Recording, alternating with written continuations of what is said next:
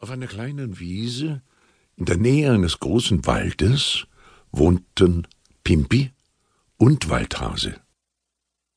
Sie waren die allerbesten Hasenfreunde, die man sich vorstellen kann.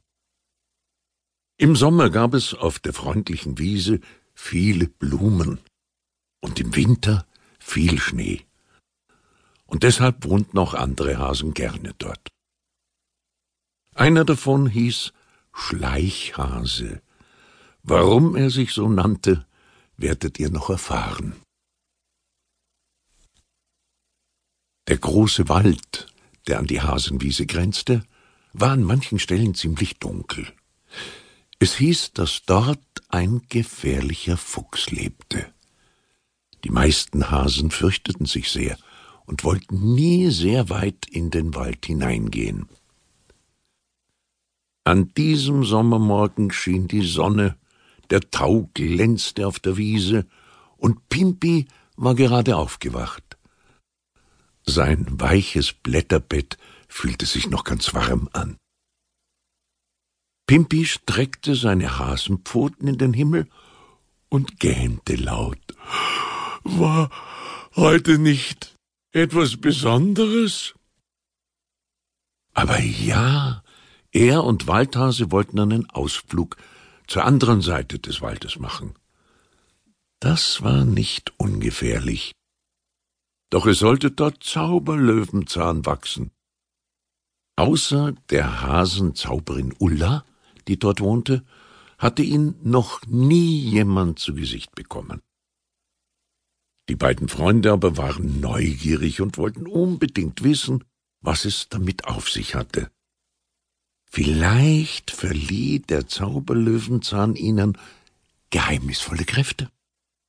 Oder es gingen damit sogar Wünsche in Erfüllung. Pimpi kitzelte Waldhases Nase mit einem Grashalm.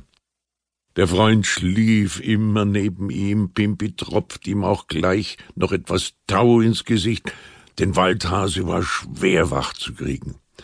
Am liebsten wäre es ihm, wenn er immer faulenzen und lange schlafen könnte. Nach ein paar Wegversuchen stellte Waldhase jedoch seine Löffel hoch. Und Pimpi flüsterte hinein, dass sie heute eine besondere Wanderung machen wollten. Waldhase gähnte noch einmal kräftig, war dann aber schneller wach als gewöhnlich, denn Ausflüge machten ihm Spaß. Sie packten ein paar leckere Gräser, Möhren und Körner in ihren Vesperrucksack. Auf der Wiese herrschte jetzt schon reges Hasentreiben. Manche frühstückten noch, andere spielten schon.